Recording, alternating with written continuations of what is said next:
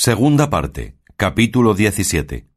De donde se declaró el último punto y extremo a donde llegó y pudo llegar el inaudito ánimo de Don Quijote con la felicemente acabada aventura de los leones.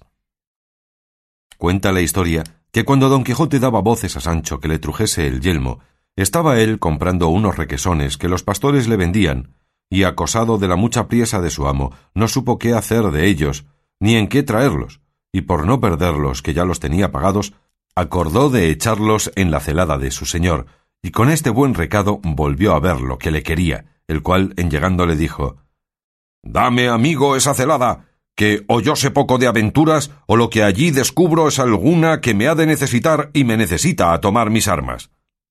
El del verde gabán que esto oyó, tendió la vista por todas partes y no descubrió otra cosa que un carro que hacia ellos venía, con dos o tres banderas pequeñas, que le dieron a entender que el tal carro debía de traer moneda de su majestad.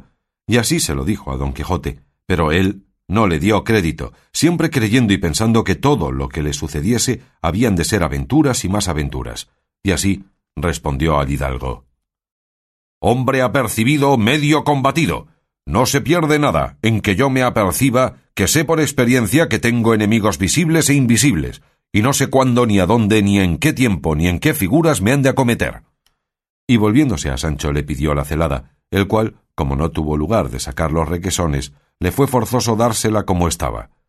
Tomóla don Quijote, y sin que echase de ver lo que dentro venía, con toda priesa se la encajó en la cabeza, y como los requesones se apretaron y exprimieron, comenzó a correr el suero por todo el rostro y barbas de don Quijote, de lo que recibió tal susto que dijo a Sancho ¿Qué será esto, Sancho, que parece que se me ablandan los cascos, o se me derriten los sesos, o que sudo de los pies a la cabeza? Y si es que sudo, en verdad que no es de miedo. Sin duda creo que es terrible la aventura que ahora quiere sucederme. Dame si tienes con que me limpie, que el copioso sudor me ciega los ojos. Cayó Sancho, y dióle un paño, y dio con él gracias a Dios de que su señor no hubiese caído en el caso. Limpióse don Quijote y quitóse la celada por ver qué cosa era la que a su parecer le enfriaba la cabeza, y viendo aquellas gachas blancas dentro de la celada, las llegó a las narices y en oliéndolas dijo Por vida de mi señora Dulcinea del Toboso, que son requesones los que aquí me has puesto, traidor, vergante y mal mirado escudero. A lo que con gran flema y disimulación respondió Sancho Si son requesones, démelos vuesa merced que yo me los comeré pero cómalos el diablo, que debió de ser el que ahí los puso. ¿Yo había de tener atrevimiento de ensuciar el yelmo de vuesa merced? Hallado le habéis el atrevido. A la fe, señor, a lo que Dios me da a entender, también debo yo de tener encantadores que me persiguen como a hechura y miembro de vuesa merced, y habrán puesto ahí esa inmundicia para mover a cólera su paciencia y hacer que me muela como suele las costillas. Pues, en verdad, que esta vez han dado salto en vago, que yo confío en el buen discurso de mi señor, que habrá considerado que ni yo tengo requesones, ni leche, ni otra cosa que lo valga, y que si la tuviera, antes la pusiera en mi estómago que en la celada.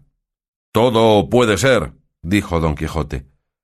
Y todo lo miraba el hidalgo, y de todo se admiraba, especialmente cuando después de haberse limpiado don Quijote, cabeza, rostro y barbas, y celada, se la encajó afirmándose bien en los estribos, requiriendo la espada y asiendo la lanza, dijo Ahora venga lo que viniere, que aquí estoy con ánimo de tomarme con el mismísimo Satanás en persona.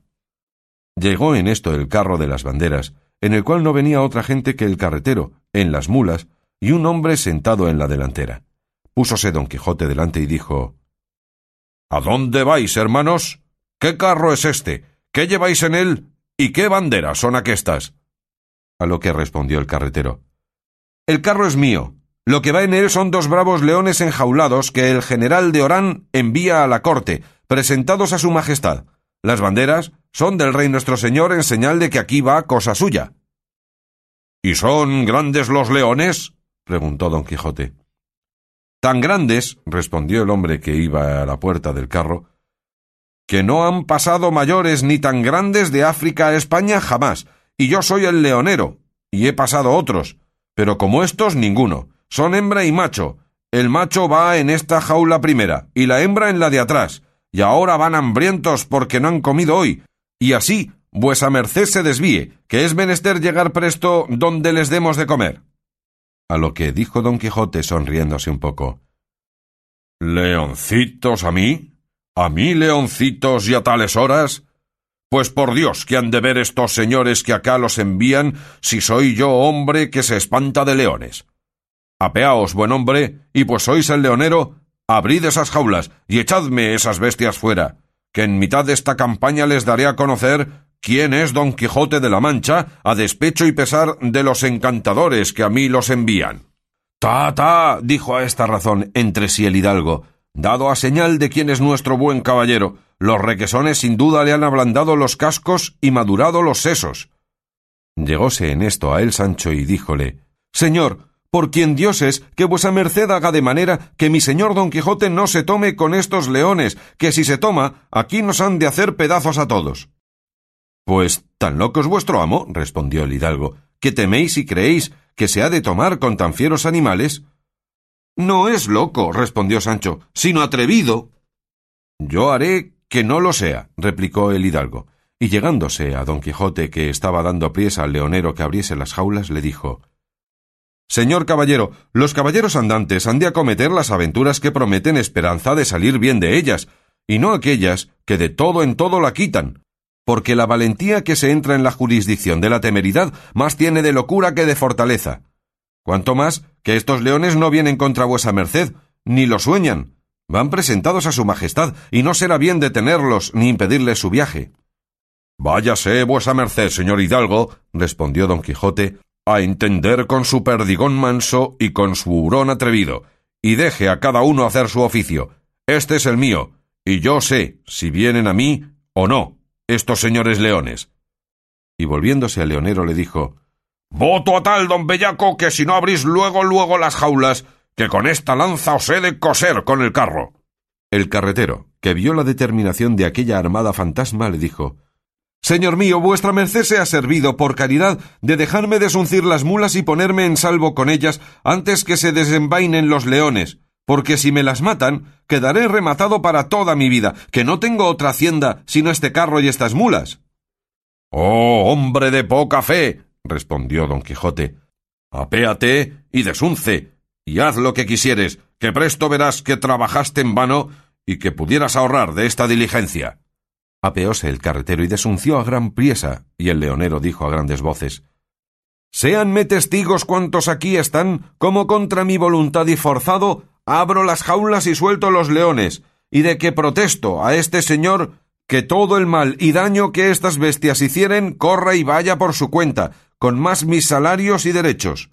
Vuestras mercedes, señores, se pongan en cobro antes que abra, que yo seguro estoy que no me han de hacer daño.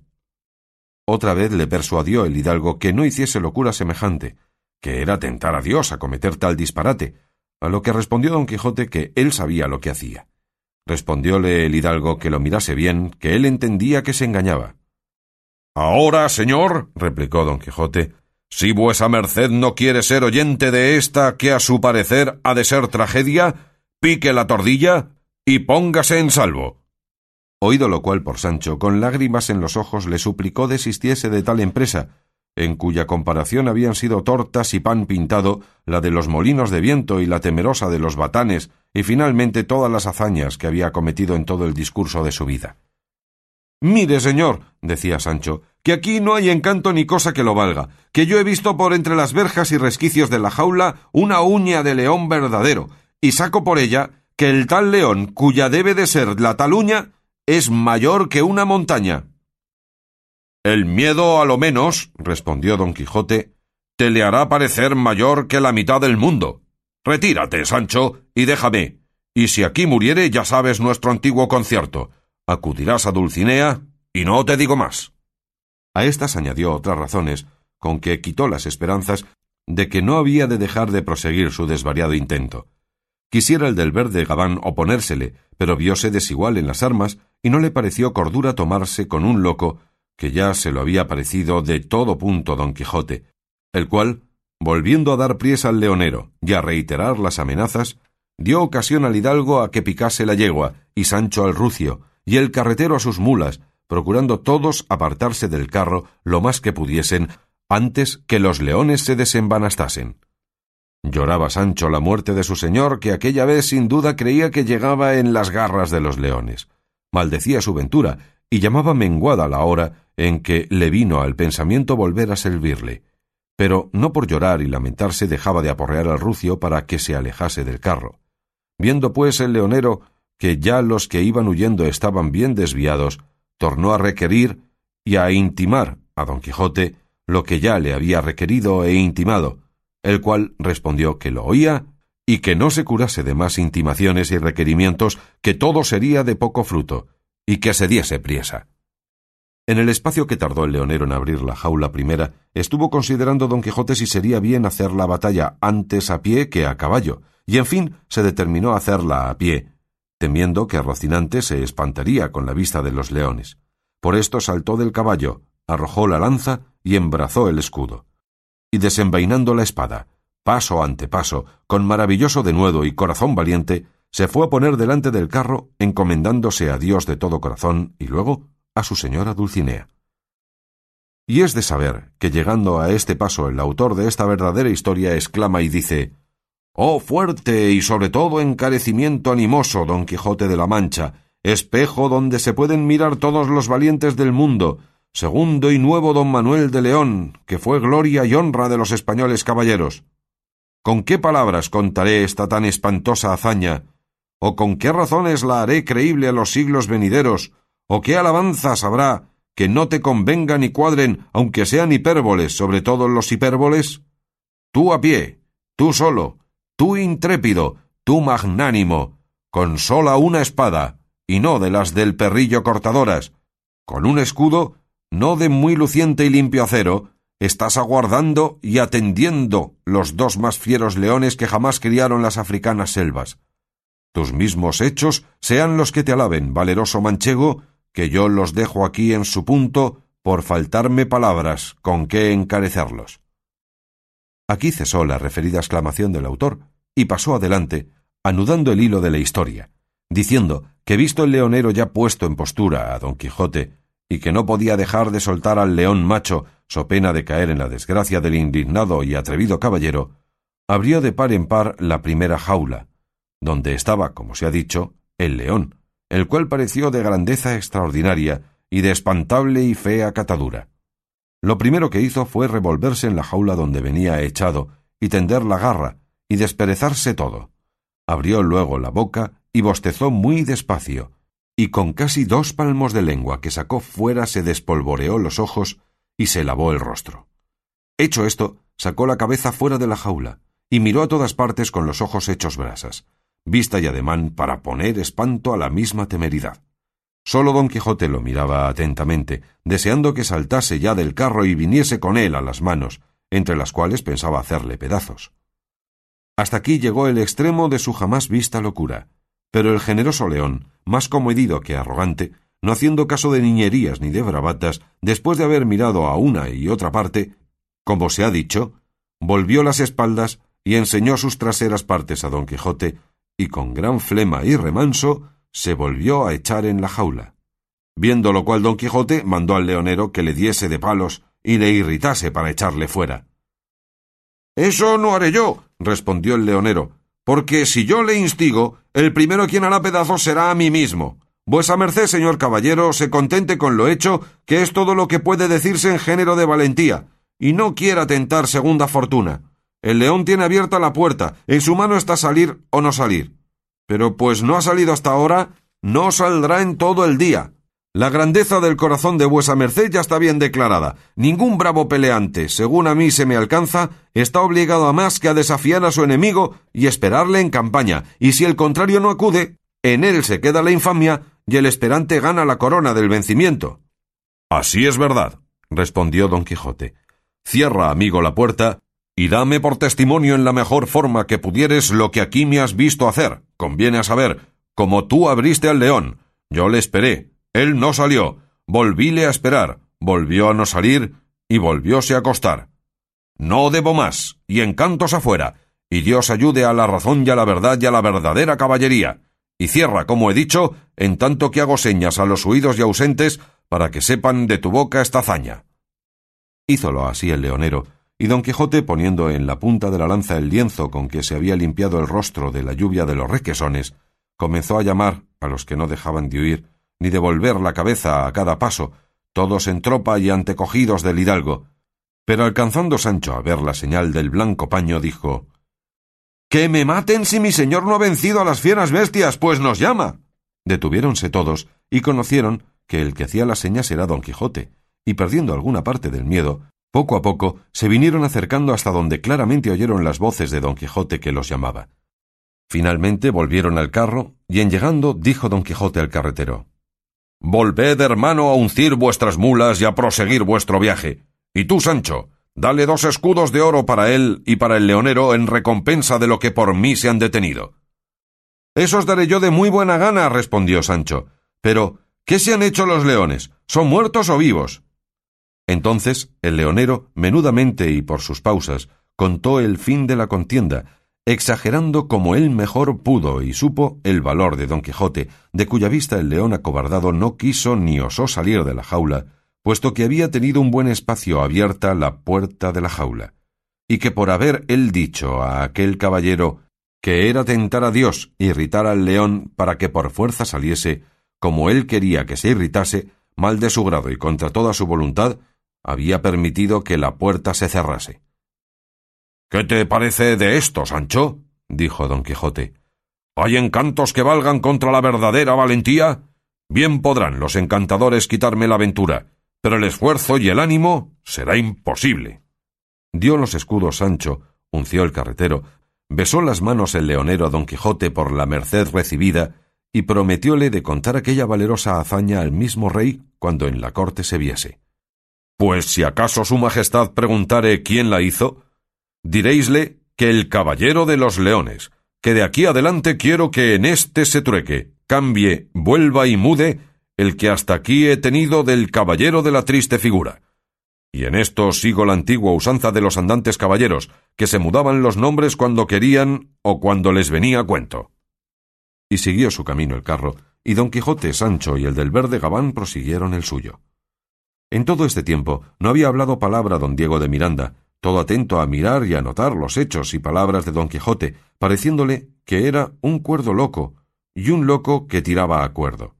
No había aún llegado a su noticia la primera parte de su historia, que si la hubiera leído cesara la admiración en que lo ponían sus hechos y sus palabras, pues ya supiera el género de su locura.